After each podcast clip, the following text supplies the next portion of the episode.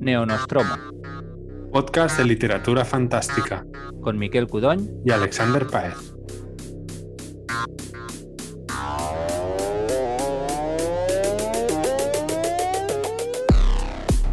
Bueno, bienvenidos todos. Aquí estamos en el Neonostromo número 51. Después de un hiato de varios meses sin grabar, pues eh, hemos vuelto con ganas renovadas. Y precisamente por este hiato, pues habíamos pensado, se nos ha ocurrido hacer un programa un poco de resumen de las lecturas que hemos hecho durante estos meses, que para bien o para mal, porque nos han gustado mucho o porque no nos han gustado nada, ah, o, o porque por lo que sea nos interesa destacarlas por algún motivo, pues hacer una revisión un poquito rápida en un programa un poco informal, un poco más desestructurado que otros que hemos hecho y pasando revista a estos libros. Y así también hablamos un rato que nos, Sí. nos, eh. Acaba de decir, Miquel, para ofrecer contexto a, a los que nos esté escuchando, que ambos nos hemos encerrado en los dormitorios porque estamos grabando esto en un domingo a mediodía. eh, Exactamente. y, y ambos tenemos eh, prole, Sí. así que... Yo tengo bueno, prole extendida porque tengo mis dos hijas más dos amigas de, prole de otra repartidas gente. viniendo, comiendo churros en el comedor mientras yo estoy aquí grabando, sacrificándonos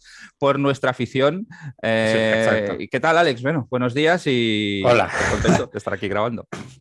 Sí, sí, yo, yo creo que lo, lo quería ofrecer como contexto para que la gente vea cómo, cómo valoramos nuestros minutitos de podcast, nuestro hobby. Sí, sí, sí.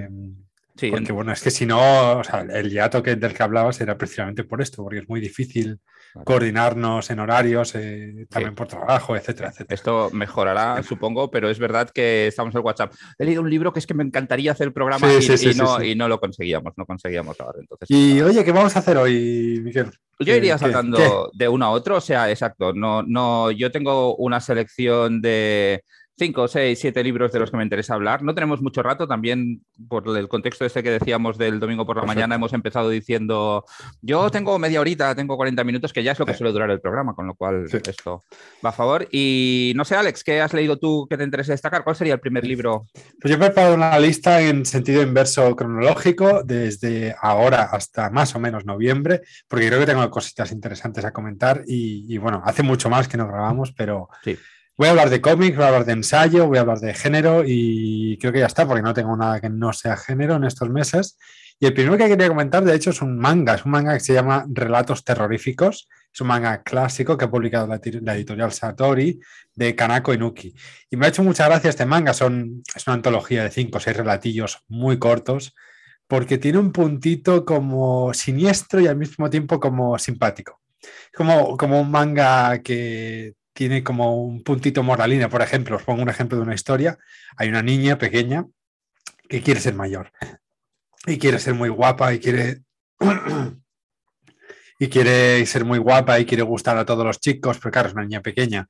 Entonces la por, porque sí, porque esto es muy típico de este tipo de manga más clásico, que busca ese punto de moralina, eh, de pronto la niña empieza a envejecer. Eh, pero claro, primero se hace adulta, tiene novios, no sé qué, se lo pasa muy bien, pero envejece muy, muy, muy rápido en cuestión de meses y se vuelve una momia, una momia en vida, ¿no? Un Mm. poco el relato te está diciendo, tu momento es tu momento, ya te llegará, no tengas prisa, ¿no? Estas reflexiones un poquito superficiales, pero a destacar yo diría que es sobre todo el dibujo, un dibujo clásico, pero al mismo tiempo muy creepy, tiene un puntito creepy. Está muy lejos de Junji Ito, ¿eh? Junji Ito diría que es un terror mucho más actual. Esto yo por eso he dicho que es un siniestro simpático, así agradibilón. Y creo que tiene un montón de valor histórico, pues una autora que sigue viva, eh, claro, que llaman la dama del terror en Japón. A mí no me parecen relatos aterradores, pero sí entiendo que tiene ahí un, un puntito. Eh, y nada, quería solo comentarlo porque me parece guay que Satori, no sé si lo sabías, esta, tiene una línea de manga clásico. Sí, lo sabía, Eh, pero, pero no, no soy un gran seguidor de... Sí, yo no todos. Por ejemplo, sacaron otro volumen así como de, de relatos más eh, eróticos, sexuales. O sea, tienen un poquito de todo, de, de un manga clásico de set- años 70, 60. Y está muy guay esa retrospectiva y traer hoy en día cosas antiguas, porque parece que estamos como Sí. condenados a la novedad, a lo que sale ahora. Y lo que sale ahora viene de algo, ¿no? Viene de una tradición. Y a mí el manga en general me gusta, pero el moderno no tanto. Entonces eh, he disfrutado un montón eh, con esta. Y ya apro- aprovecho y recomiendo toda la línea de manga clásico de, de Satori, que es es increíble. Además, las ediciones son muy buenas. Muy bien, bien. Incluso podemos plantearnos, yo me leería algunos, hacer algún monográfico. Hay uno que está muy chulo que se llama El chico con los ojos de gato, de Kazuo Umes. Ese lo conozco, no lo he leído, pero sí que lo tengo visto. Es un señor que viste como si fuera Wally. O sea, si buscas fotos suyas es Wally. Y ese está, está chulo, está muy guay. Podríamos, por ejemplo, hacer ese. Seguramente me podría, vale, me podría reenganchar al, manga clásico, el moderno.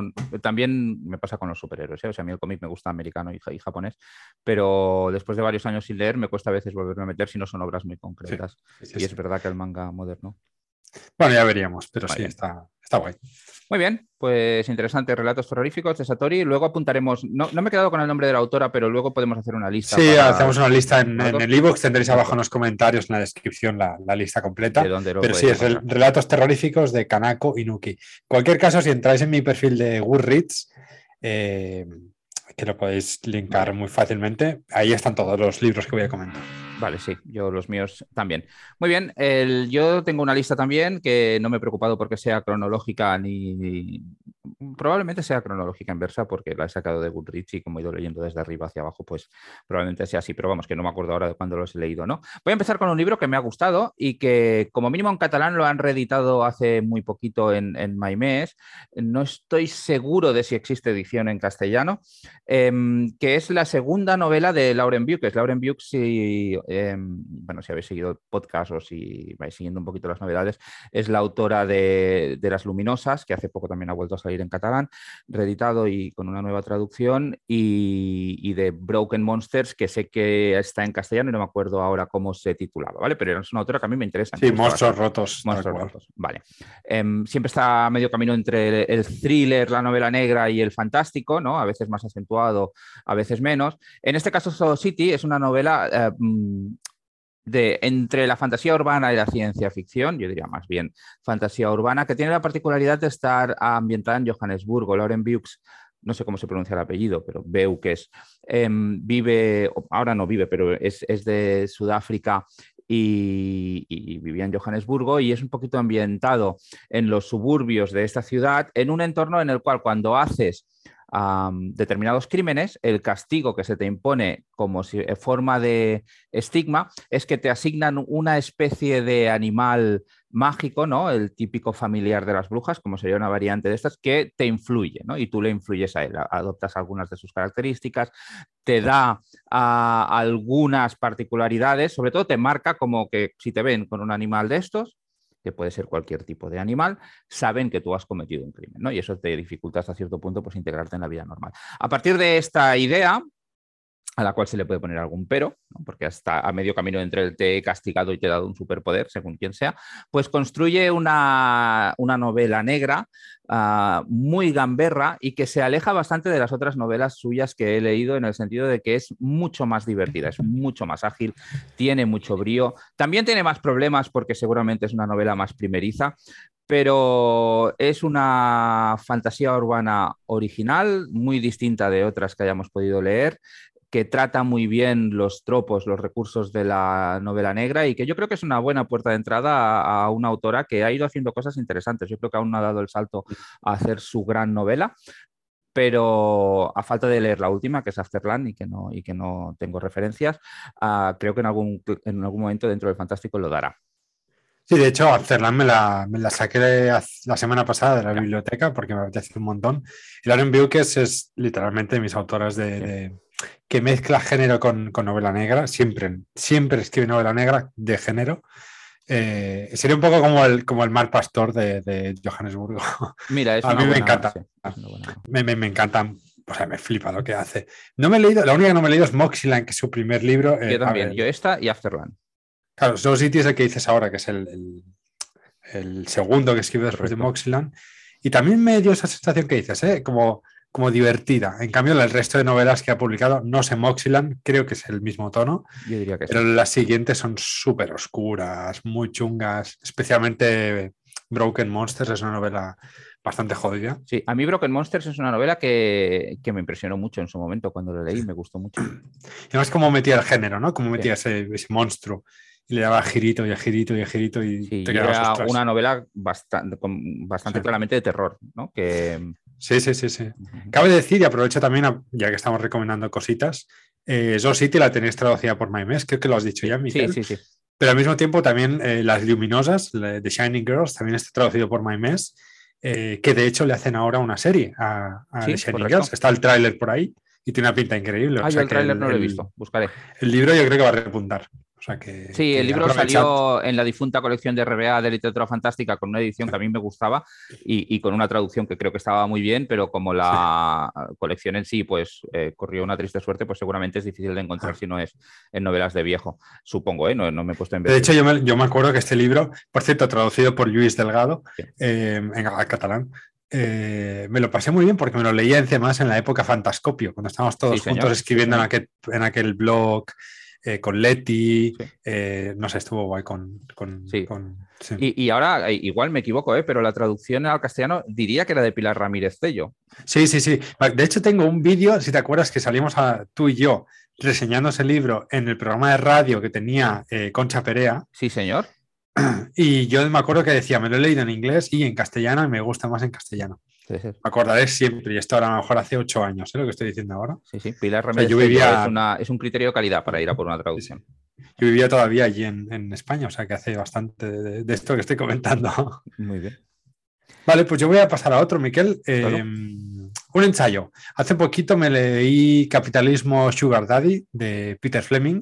Es un ensayo que, que recoge todo el movimiento del Me Too y no solo del Me Too, sino de, todos estos abusos que hay sobre, eh, sobre misoginia, ¿no? Dentro de distintos estratos del, mundo del business, por decirlo así. Eh, evidentemente el Michu yo creo que está más enfocado al mundo del cine o del espectáculo, ¿no? que al menos así es como lo hemos conocido, pero el libro de Peter Fleming agarra todo ¿no? y hace una reflexión general sobre las relaciones de poder en cualquier tipo de empresa, en cualquier tipo de, entorno laboral, ¿no? desde una oficina hasta un viaje de empresa, hasta una charla o, un panel ¿no? de, digamos, de científicos que están haciendo un panel, como el hombre, aunque tenga mucho menos, mucho menos eh, prestigio, tiene mucho más protagonismo. ¿no? Pero sobre todo se centra en los abusos, abusos sexuales, abusos de poder y abusos de poder en el sentido de... Eh, cómo las mujeres se ven eh, supeditadas a tener que ceder muchísimo más por, por miedo a perder una posición, una oportunidad o por las repercusiones que pueda tener, ¿no? Y agarra, pues eso, el momento del Michu, porque al fin y al cabo empezó con, con, con Weinstein, eh, con un señor extremadamente poderoso y rico, luego con el otro que acabó suicidándose en la cárcel, eso te dicen, que no me acuerdo del nombre, eh, que, era un pedófilo, que tenía una isla incluso, que, que iba el, el príncipe de Inglaterra y todo allí a, tocar culetes de niños. Eh, el, libro es, agarra todo esto, hace como un breve resumen, es, bastante breve, son 200 páginas o así.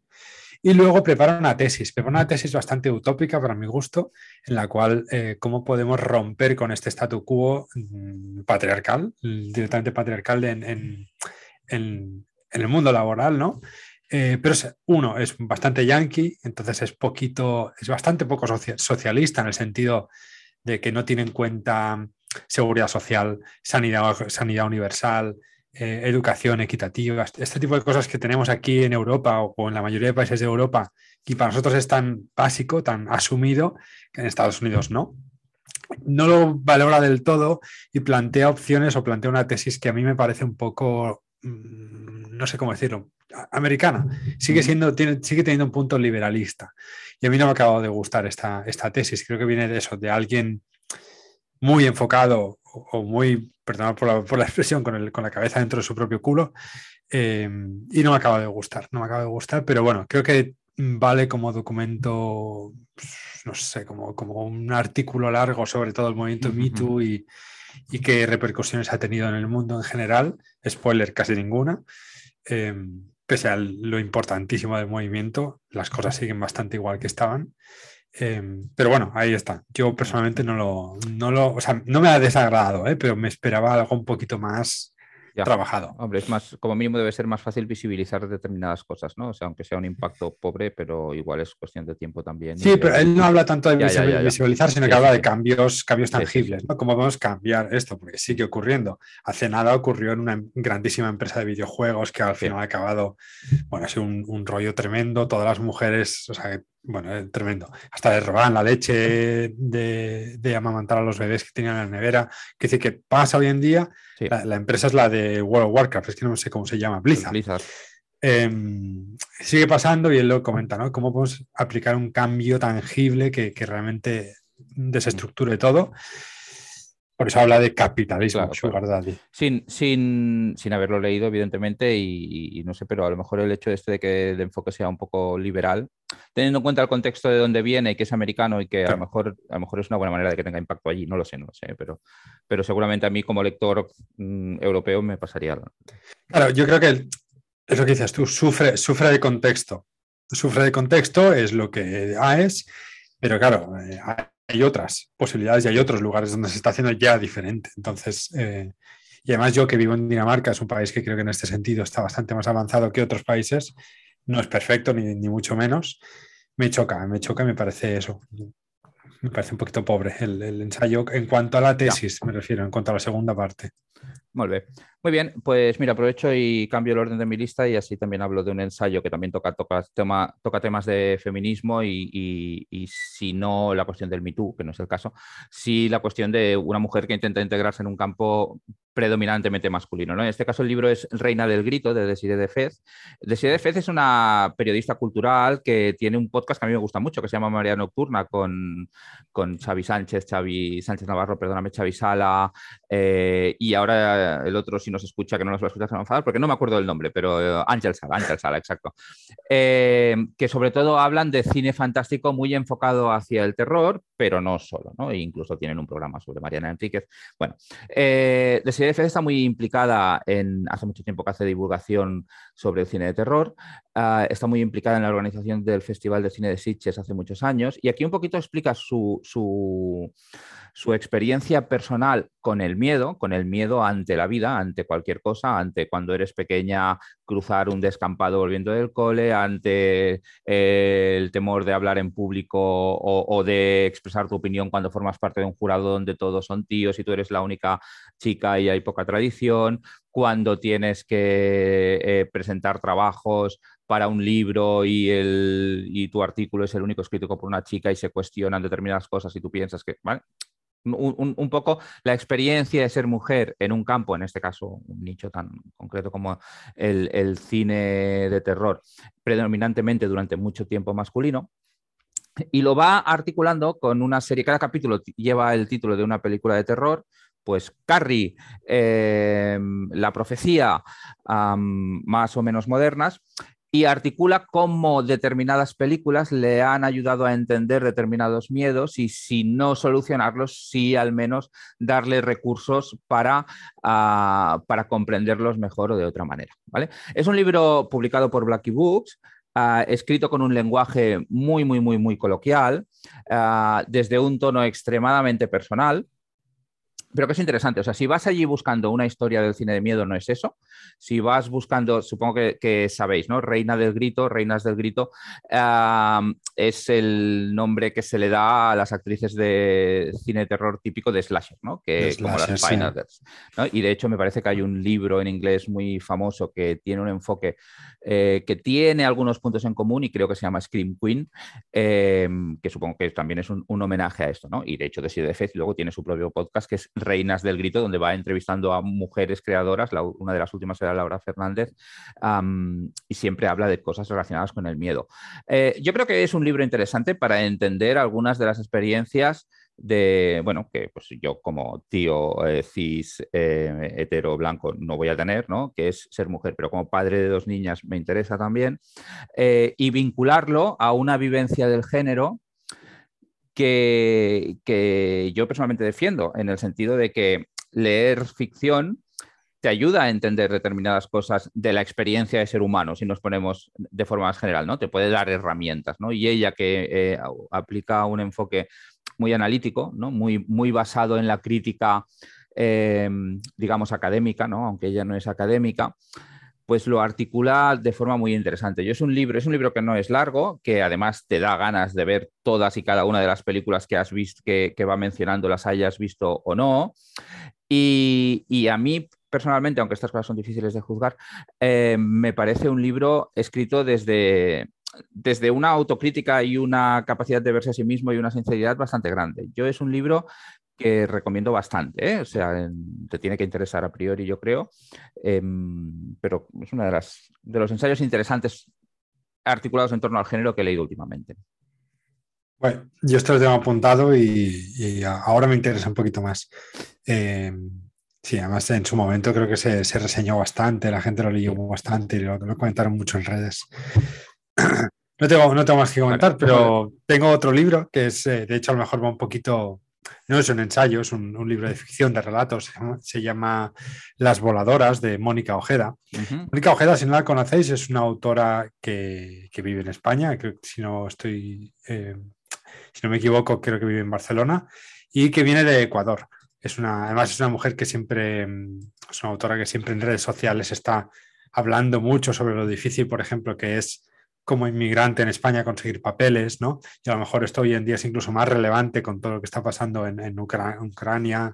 Iba a decir Ucrania. a mí me pasa. Ah, como hablo cuatro idiomas al día, eh, cada día, y en, cada uno de estos cuatro idiomas, Ucrania se dice diferente, Ucrania, Ucrania, Ucrania, eh, bueno, da igual, perdón por el off topic, pero mm, me parecía, me parece una, una, autora muy interesante a seguir en redes también, eh, y su carrera literaria en general es una carrera literaria, bueno, mandíbula, nefando, no sé si las conocéis o las habéis leído, pero son libros muy, muy duros que hablan sobre la experiencia eh, de las mujeres en situaciones extremadamente duras.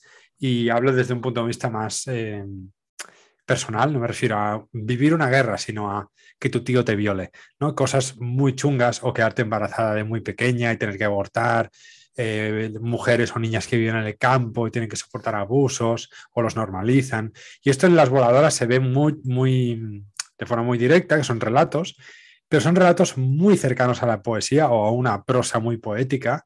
Eh, que usa muchísimo la metáfora, los dobles sentidos, la doble lectura.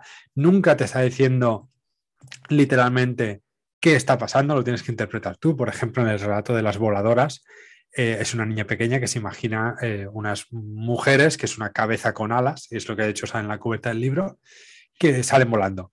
Y esto, por lo visto, cuando tú entiendes al final del relato que es su modo de escape cuando su padre abusa de ella. Ella se imagina esto y su mente se sale del cuerpo, por decirlo de alguna forma, para poder soportar ese trauma, ¿no? Em, y los relatos son así, son, son una barbaridad, te dejan un mal cuerpo increíble. Hay otro que va sobre una niña que le pone los colores les ponen nombres muy concretos, rojo sangre regla, rojo sangre oveja, rojo aborto, ¿no? Como tiene, tiene muchísimos tonos de rojo y, habla sobre la relación de la sangre con, la feminidad, ¿no? Con, el hecho de ser mujer. Eh, relatos te dejan muy mal cuerpo. Yo me quedé muy loco, me lo leí de hecho estando en Barcelona durante el Festival 42 y me quedé me quedé muy hecho polvo. Es un libro súper cortito que recomiendo muchísimo. Está publicado en, páginas de espuma. Las voladoras de Mónica Ojeda y, bueno, yo qué sé. Leed cualquier cosa de Mónica Ojeda. Os va a dejar un mal cuerpo increíble, pero es que escribe tan bien. Es increíble el, dominio que tiene de, ya no solo de las palabras, sino del cómo, cómo enviar un mensaje de forma, no sé, como, como, como quien pinta un cuadro y tú tienes catarsis, ¿no?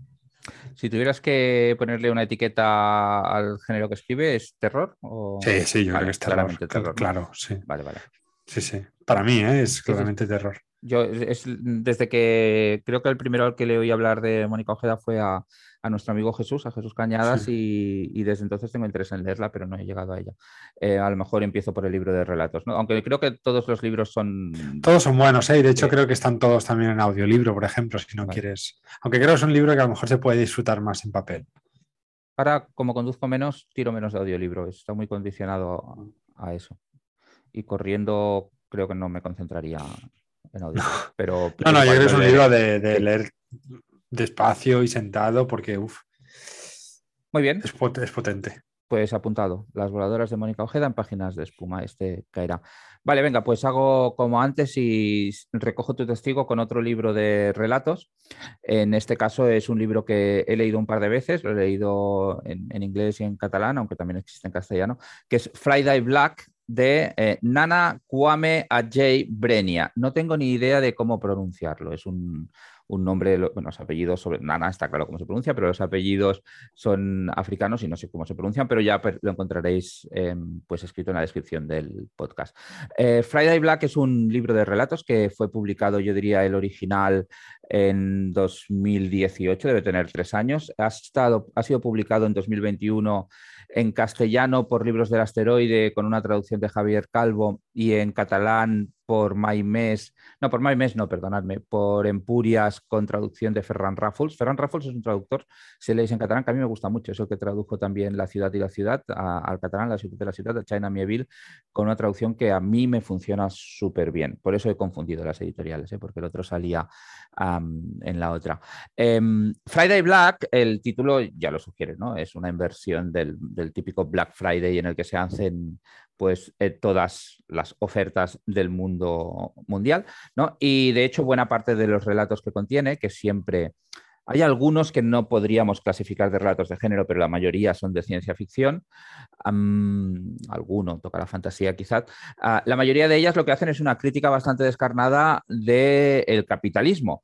Pero no solo eso, sino que introduce temas que de hecho yo creo que es uno de los principales intereses de su autor, que tienen que ver con la vivencia del, racismo, tanto desde el punto de vista de la víctima del racismo, ah, como también desde, desde el punto de vista del racista e incluso de la sociedad que incorpora determinadas estructuras que lo que hacen es institucionalizar o, generalizar este racismo de formas que a veces no tienen por qué ser muy evidentes, a no ser que tú pertenezcas a la minoría, digamos, que está siendo perjudicada por estas estructuras. Y esto se ve en ámbitos laborales, en ámbitos educativos, en relaciones comerciales y en muchas cosas, ¿no? En muchos sitios.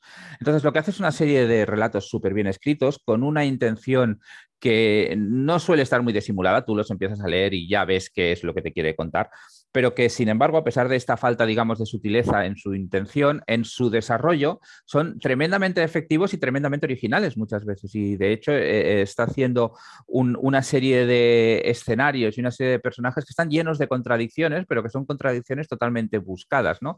De hecho, lo que hace con estos relatos es explorar un poquito estas áreas grises que se ocultan detrás del capitalismo, eh, que son fáciles de imaginar, O sea, podemos pensar ya sea en temas de racismo, en temas de capitalismo ah, o, o incluso aunque no es un tema del libro, ¿eh? pero en, temas de feminismo. En, todos, en, un montón de ismos, muchos de nosotros, si pensamos en nuestras vidas, vamos a encontrar contradicciones, cosas que creemos, pero que luego pues, no hacemos bien o no. Estas son estas áreas grises a las que me refiero. Yo, eh, aunque no solo tiene que yo conozca este libro de relatos, que cada vez que lo he leído me ha gustado más, lo pondría al nivel, sin ningún tipo de problema, de los libros de relatos buenos de Ted Chiang, que son todos, y de Ken Liu, que son algunos. de hecho, yo lo comparo mucho con Ted Chiang. Ah, en alguna reseña escribí que escribe como Ted Chang si Ted Chang estuviera más interesado en la vida interior de los personajes. Y no es una crítica negativa en absoluto hacia Ted Chang. ¿eh? Chang hace lo que hace, este hace lo que hace. Pero es un tipo de relato ah, muy analítico en el cual las emociones juegan un papel mucho más importante. Eh, tiene algunos relatos que son brutales. concretamente hay uno al, final que es Mesan ya la fogonada en catalán, sería más allá del fogonazo, no sé cómo lo ha traducido Javier Calvo, que es un relato de ciencia ficción, vamos, de los mejores que yo he leído, brutal, ¿eh?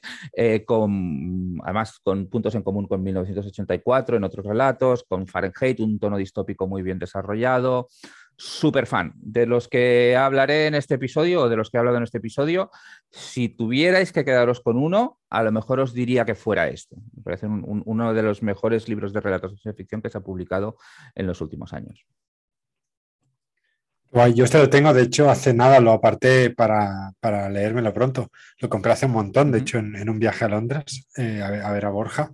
Eh, me apetece un montón, lo, lo tengo súper, súper pendiente, la verdad es que tiene muy buena pinta. Y también se ha traducido, si no me equivoco, en castellano, ¿verdad? Está, en catalán y en castellano. Sí, en castellano ya he dicho, era traducción de Javier Calvo en Libros del Asteroide. Eso, Libros del Asteroide, no, no me acuerdo si lo habías, o sea, no me he fijado. Sí, no sé, me apetece un montón, me, llama muchísimo la atención y, tengo que leerlo porque hace ya como dos años que lo compré y ya le va tocando. Yo creo que te va a gustar y, de hecho es un libro del que podemos hablar en el podcast, ¿eh? porque tiene, tiene mucha chicha. Aquí en dos minutos no. No, claro, claro, es lo que, es lo que tiene. Bueno, yo quería aprovechar y comentar otra, en este caso va a ser una serie de manga, eh, porque me he leído ocho tomos de, del manga en, un mes o así, que se llama Happiness em, de Shuzo Oshimi.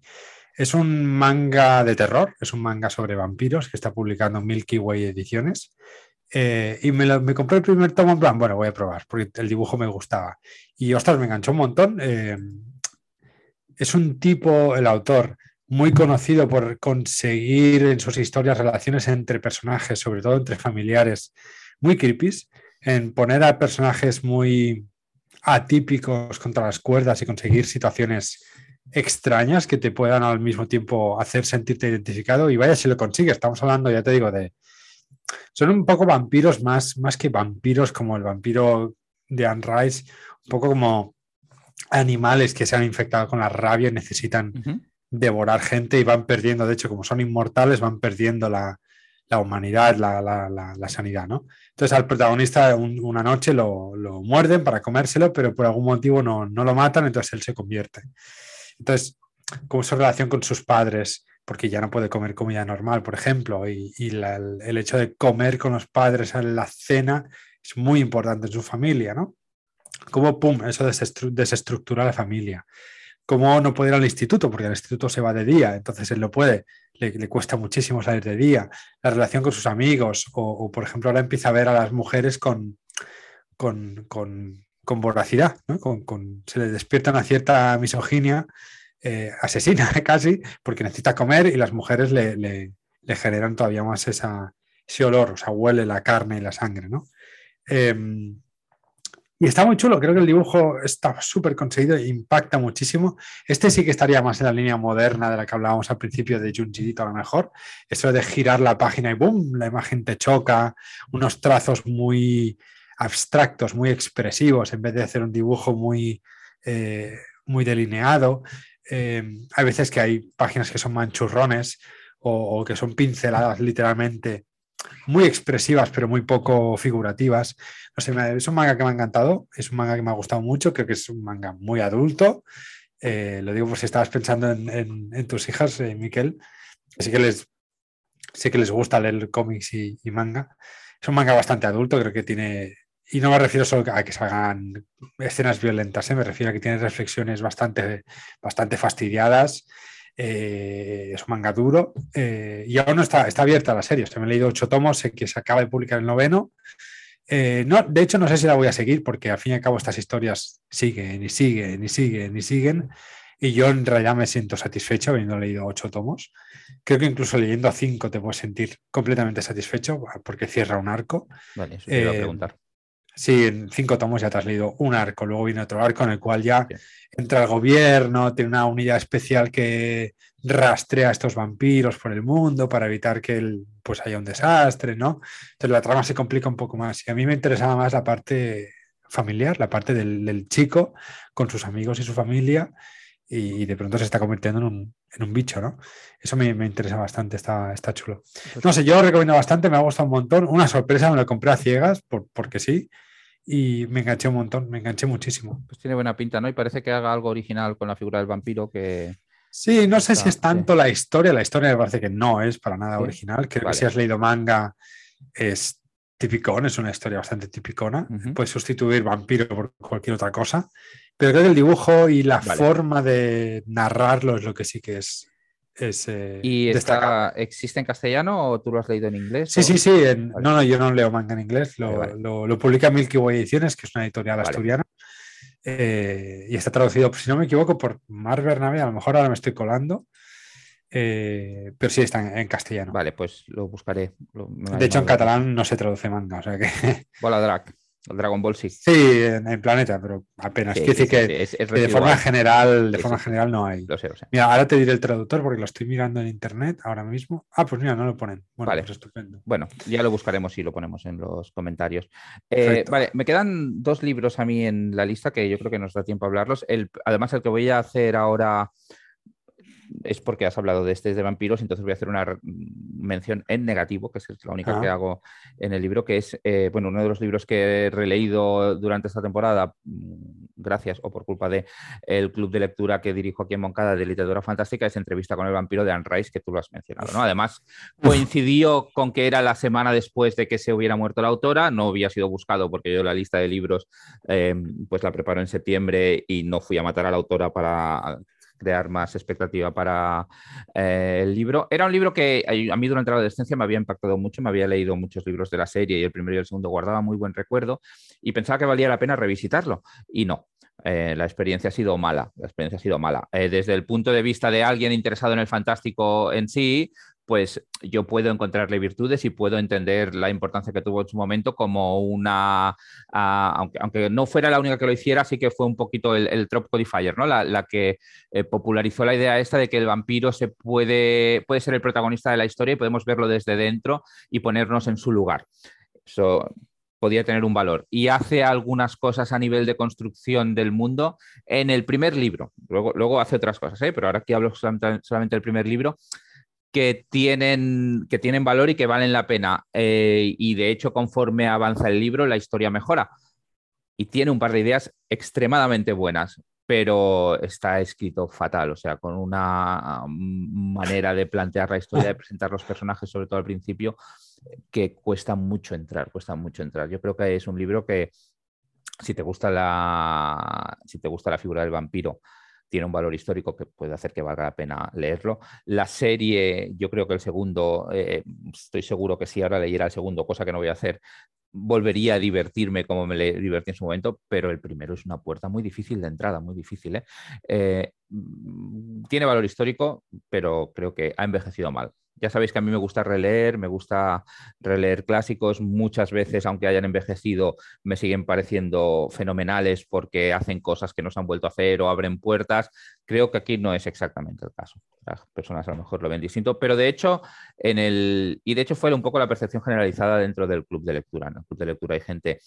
Em, pues que tiene un recorrido de haber leído mucho más, hay gente que ha leído mucho menos, somos gustos muy diferentes, no hay ningún libro que le haya, de los que hayamos, leído que le haya gustado a todo el mundo, siempre hay, pues a mí me gusta este, pues yo lo he odiado y después al revés, lo cual me parece fenomenal. En este había bastante consenso, sí que había alguno que le gustó más, pero en general era un libro flojito. Entrevista con el vampiro de Anne Rice. Mm, me parece un libro horrible, ya me lo pareció horrible en su día la película me parece horrible y el. Bueno, la película no. no me sigue pareciendo horrible. O sea, es que no, no tocan nada de lo que me interesa y no lo digo por los vampiros ni porque sea una historia más romántica ni nada. Es que no me interesa, no. Claro, yo era un momento. No es nada de lo que. Era un momento de mi vida que me encantaba jugar al vampiro, la mascarada en rol. O sea, sí, sí que era en el momento que yo lo he leído de el vampiro era el momento de leerlo, era el momento de leerlo para mí. Claro, es el vampiro elegante, sofisticado, culto, atractivo. No, y de hecho, si, si, te pones a pensarlo, el libro salió, me parece que es. en algún podcast lo, lo, mencionan Sergi y Susana de, de, de Vicio y Subcultura porque hablaban de la Podcast súper recomendado, por Sí, sí, súper recomendable. que sacan un capítulo al día casi, o sea, no sé es, es una pasada. El último, escuchar, hace poco pude escuchar el, de, Batman, sí. Sí, yo también lo escuché, Y, y, esto venía que, ah, sí, ellos mencionaban, y, y, sí, ¿no? Que me parece que con uno o dos años de diferencia, o, incluso el mismo año, sale Salem Slot y sale Entrevista con el vampiro, que son como tratamientos totalmente opuestos del vampiro. Pero Salem Slot que, hace un enfoque muy clásico y lo que cambia es un poco el escenario y hace cosas nuevas con la figura clásica. Hace poco, poco me refiero igual a dos años, ¿eh? lo releímos, si te acuerdas, para el Spoiler Club en algún momento. es un libro que es una novelaza que se mantiene como novelaza a día de hoy y esta no. Ha tenido mucha influencia, eso sí, ¿eh? o sea, Crepúsculo es culpa suya, de cierta manera, lo cual no es una virtud, pero... Pues Miquel, mira, yo quiero comentar mi último libro. Eh, evidentemente me he leído, voy a hacer como una especie de menciones de honor muy rápido sobre los títulos. Jade City ya lo reseñé en el podcast anterior. Luego me estoy leyendo los cómics de, que publica Marvel de Star Wars de la Alta República, súper recomendables también. Tiene un tono muy desenfadado y están chulos. Yo los recomiendo si os interesa el mundo expandido de Star Wars. Eh, el Strange Mirage de Enrique Erce, novela de ciencia ficción estilo ah, Matrix, ah, Cyberpunk. la, tengo que leer. Está bien, está bien, me, esperaba más porque Stasio Boira me encantó. Este quizá no está tan a la altura, pero es un libro súper recomendable. Eh, además me lo leí literal en dos días, o sea, está guay. Pero el libro del que quiero hablaros, de hecho, es un vilipendio, no es una recomendación. Es un libro que me tocó además un montón la moral, porque es un libro largo, es una novedad. Eh, mención el negativo, como yo antes. Mención, pero máxima negativa, además me enfadé mucho. Es un libro que se llama, de hecho lo van a traducir, una editorial eh, argentino-española lo va a traducir al, castellano, que se llama The Justice of Kings, de Richard Swan. Es un libro de fantasía épica que está hasta en la sopa. Si seguís los canales de novedades de anglosajonas, está literalmente hasta en la sopa. Y yo, como no aprendo la lección, cuando revientan un título así en marketing, yo pues tengo, me, me pica la curiosidad. Cabe decir que tuve la suerte que me dieran una copia digital de prensa, no me lo compré, así que bueno, menos mal, porque me ha parecido literalmente el peor libro que me he leído en todo el año, pero, pero de lejos, de lejos, o sea, a ver, el libro eh, presenta un mundo que, bueno, siempre está nevado, todo el mundo está cabreado siempre, todo el mundo se habla muy mal siempre. es que de eh, Laura Fernández hasta ahora. No, no, no, no, no, no. Uf, ya le gustaría a este señor. Y tenemos un protagonista que es una especie de juez imperial o que es un señor que va pueblo por pueblo, ciudad por ciudad, dictando la ley eh, del emperador y va con su acompañante, con un, o sea, con su aprendiz, perdón, y con un señor acompañante. La historia está narrada desde el punto de vista del aprendiz, de la chica, y ya está. Y literalmente es, voy a pueblo número uno, eh, hay un crimen, eh, lo resuelvo. Voy a pueblo número dos, hay otro crimen, lo resuelvo. Voy a pueblo número tres, hay un problema, lo resuelvo. Y así todo el libro. Pero es que el tipo no dices, bueno, puede estar guay si resuelve los casos de formas interesantes, le da un girito. El tipo literalmente se sienta a hablar con la gente, los interroga, la gente le vacila y al final usa, que por eso es un libro de fantasía principalmente, usa un poder mágico que es literalmente manipulación estilo Jedi. Entonces la gente le confiesa y punto. Y se va. Hmm. Siempre así. O sea, la gente va allí, confiesa y se va. Y no tiene nada más. O sea, literalmente en el libro no hay nada más. Esto es todo el libro. Y yo veo que lo que intenta hacer es una especie de The Witcher. Pero no, o sea, está tan lejos de llegar a The Witcher. A nivel de lenguaje es pobrísimo, es un libro muy, muy, muy pobre. Eh, a nivel de estructura es fatal, es un libro, es un libro folletín súper simple de punto A, punto B, punto C, cero interés, cerísimo interés, los personajes son terriblemente planos, todos son el mismo personaje, literalmente todos son el mismo. Y luego me enteré haciendo la reseña para, mi blog, que la podéis leer ahí completa, donde ya me, explayo con, gusto, que es que encima el autor es, eh, es jurista militar. Hombre. Es un abogado militar que le da por escribir una novela épica donde todo el mundo está cabreado, literal, es que todo el mundo está cabreado. Eh, y todo el mundo se habla mal y, hay un señor que tiene el poder de hacer que la gente confiese. Entonces, ¿dónde está la cosa? Es que no hay ningún clímax, no hay ninguna situación de, tensión, no hay... Es horrible, Miguel. O sea, lo peor es que este libro está vendiendo un montón en inglés, va a salir en premios, ya te aviso que va a salir en premios, ya verás. Siempre ¿Está, está teniendo éxito entre el público? En inglés sí. Tanto que lo van a traducir al castellano. ¿Cómo es posible? Pues, pues ah, sí, sí, estas cosas pasan, estas cosas pasan. Me pasó igual con otro hace unos cuantos años que, bueno. Yo que sé, Miquel, estoy muy enfadado porque me, son 600 páginas de, de sopor. No lo voy a leer, pero es que además yo no lo hubiera terminado seguro. Yo seguro que lo hubiera mm. enviado. Yo no lo terminé, no lo terminé. Ah, vale, vale. Pero, bueno, me quedé creo que al 80%, porque sabes aquello de no puede ser tan malo, tiene que haber algo. Mucho me parece el 80%. Sí, sí, mira, la sensación esta de no puede ser tan malo, tiene que pasar algo, mm, sí que me ha pasado otras veces con libros. Pues ahí, ahí he estado. Ahí he estado yo y nada, no. no. es que sea una estructura, digamos, que vaya como haciendo cuentos, los cuentos de cada uno los vaya mezclando. Es, lo que creo que intentaba hacer, copiando a The Witcher, pero no. Y cabe decir que si queréis a un señor eh, un protagonista que es la ley, que la va liando, que la gente le tiene miedo, leeros eh, El Arcano y el Jilguero de Ferran Varela. Está seguro que dirías. está súper bien escrito. También pasa en un mundo invernal. La gente también está hasta los cojones de todo, pero es que ese libro está muy bien escrito, muy bien pensado. Este no.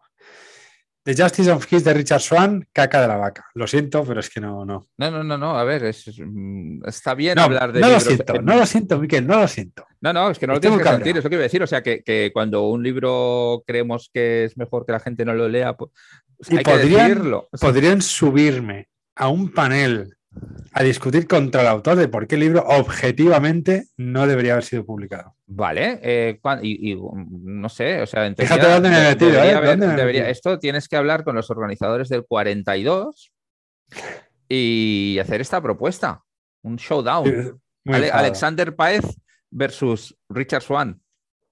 Y a Richard Swan dirá, me suda los cojones, ya soy rico. Ajá, es rico, sí, o sea, qué suerte poderse hacer rico con un libro así. No, no, no creo. Ah, pero bueno, es abogado militar, pasta debe tener seguro. Ya, ya, puede ser, puede ser. Vale, eh, nos estamos alargando. Eh, voy al mío y voy a meter dos libros en uno solo, ¿vale? El...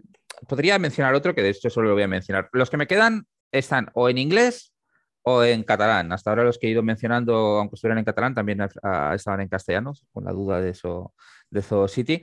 Em, estos me gustan mucho. En castellano, en catalán solo está el primero, L'Extern, The Outside. Eh, será una trilogía, que será The Outside, The Fallen y el tercero vete tú a saber, de una autora que se llama Ada Hoffman. ¿Vale? En catalán los ha sacado la editorial Cronos, ha sacado el primero, pero va a sacar también el segundo. Creo que es una autora canadiense con traducción de Anna Gisterri. Y es eh, ciencia ficción, rollo space opera raruna, súper interesante, con una protagonista que como su autora eh, pues es autista, Y a bueno, de estos tipos, digamos, había leído uno hace, no me acuerdo cómo se llama, es igual, la de Cory Duguay, de, que también la protagonista era autista y la autora también, creo que lo comentamos en el podcast en algún momento. En, en todo caso, digamos, aquí la neurodiversidad funcional esta de diferentes tipos de autismos es una parte muy importante de la novela, eh, porque en determinados planetas, digamos, está súper aceptado que hay una gran parte de la población que tiene formas de ellos no le llaman autismo, sino de neurodiversidad funcional y eso les hace extremadamente eficaces en algunos ámbitos, pero les genera una serie de dificultades de eh, relación social en otros ámbitos. Entonces, desde pequeñitos tienen lo que llaman tutores de, eh, no me acuerdo cómo le llaman ahora, eh, pero tutores para gestionar esta neurodiversidad y tienen un montón de herramientas. Vale. Em, esto es simplemente para describir a la protagonista, porque luego lo que nos meten es en una especie de eh, cosmología en la cual en un momento de la historia de la humanidad la inteligencia artificial ha evolucionado tanto que se han convertido en divinidades, ¿no?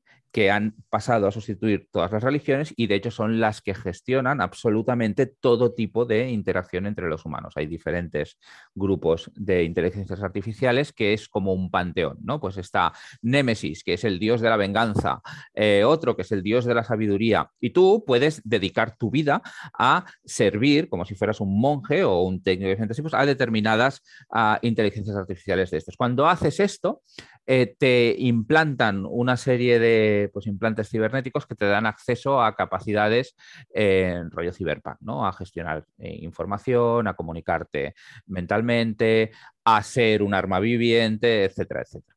Vale. Em, y en un momento dado, pues en un momento dado hay una, uno de los personajes, no quiero dar muchos detalles de la trama, ¿no? que plantea un desafío a estas inteligencias artificiales que podría acabar con este sistema de divinidades.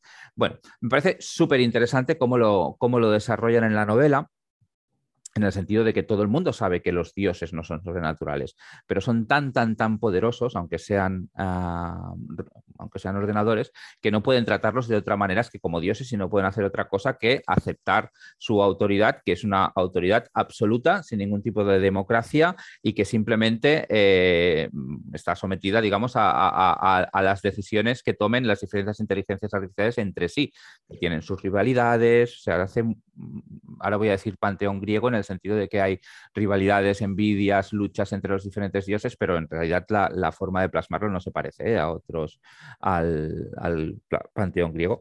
A mí me parece una space opera súper original, con personajes en las. con un, con un tratamiento de la. Ah, de diferentes tipos de funcionamiento neurológico muy bien integrado en la trama sin necesidad, digamos, de convertir eso en un mensaje didáctico, simplemente tú entiendes cómo los diferentes personajes reaccionan o las decisiones que toman en función de sus particularidades pues, neurológicas, hay muchos perfiles distintos, personajes que cambian mucho desde el principio de la novela hasta el final. Cada una de las novelas, de las dos que yo he leído hasta ahora, presenta un arco suficientemente satisfactorio como para ser leída. Hombre, la segunda no la puedes leer sin haber leído la primera, ¿eh? pero pero es una trilogía muy bien estructurada aparentemente en tres actos, digo aparentemente a falta de leer el tercero, y que me extraña de verdad que nadie la haya traducido al castellano, o sea que creo que Cronos ha hecho una apuesta muy interesante por hacer, por traer una obra internacional al catalán que no está compitiendo, digamos, que desde Cataluña es una cosa que pasa mucho, ¿eh? que en el momento que aparece, si está a la vez en catalán y en castellano, pues una gran parte de la población lo va a leer en castellano, ¿no? Pero al mismo tiempo las obras interesantes, pues es difícil identificarlas primero en el idioma catalán. ¿no? Esto, es algo que pasa, de hecho, con, con Maimés y con Ratsberg, que por ejemplo está recuperando Leguín con todas, con traducciones nuevas, todo, que mucha gente de fuera en, redes sociales dice, hostia, qué, qué pena no saber catalán, porque estáis trayendo por primera vez cosas que no existen en, traducidas al castellano. Sí, sí, y es una apuesta interesante, o que recuperan cosas como lo que decíamos de las luminosas, que a lo mejor en castellano existían, no existieron, pero habían desaparecido, ¿no? Que no son fáciles. Sí, además, te digo, Cronos, por ejemplo, está publicando novelas cortitas de Tchaikovsky que están súper bien. Esta era, esta era, la otra que quería mencionar, era el um, One Day All This Will Be Yours, o algún día todo eso será teo. Que, por cierto, perdón, la, novela de Ada Hoffman en Cronos está traducida como La Extern, creo que el, eh, no lo habías mencionado y, a lo mejor quien lo busque. Creo que lo había dicho al principio, pero sí, pero sí, sí. es The Outside. The Outside, la extern, se supone que es todo lo que hay fuera de este sistema de divinidades que controlan la realidad. Es como si hubiera una realidad externa a la cual si tienes acceso, eso cuestiona toda la autoridad de la divinidad, ¿no? Y de eso va a todas las novelas. Este libro, me acuerdo, me lo compré cuando salió hace un montón ya, no sé cuánto salió en inglés. 2019, pues no hace tanto, pero bueno, parece que sí. Eh, porque me interesó un montón, me pasa que no lo no, pues no Está guay, eh, yo creo que te va a gustar. Creo que la, que la, portada es de, creo que es de Marina, de Marina Vidal. Pues no lo sé, puede ser. y, es un. A ti que, que, el tema de Space Opera, si te gusta, yo, creo que, que, yo creo que este libro te va a gustar, te va a gustar de verdad, porque además tiene, es un libro muy psicológico, es muy importante la psicología de las personas. Em, pero claro, tiene un enfoque muy particular de esa psicología. Vale. Vale. Eh, pues eso, eso, nada. Yo, eh, y el otro que recomiendo es el de Adrián Tchaikovsky que Alex ha mencionado y ya está. Con esto lo vamos a dejar. Eh, hemos hablado de unos cuantos libros. Tenemos, yo creo que tres cuartos de hora de programa. no está mal, nos ha quedado un programa larguito. Una hora de programa, tela. Y en el siguiente hablamos de más libros. Exacto. Bueno, muchas gracias a todos y hasta el siguiente. Hasta luego, Alex. Adiós, adiós.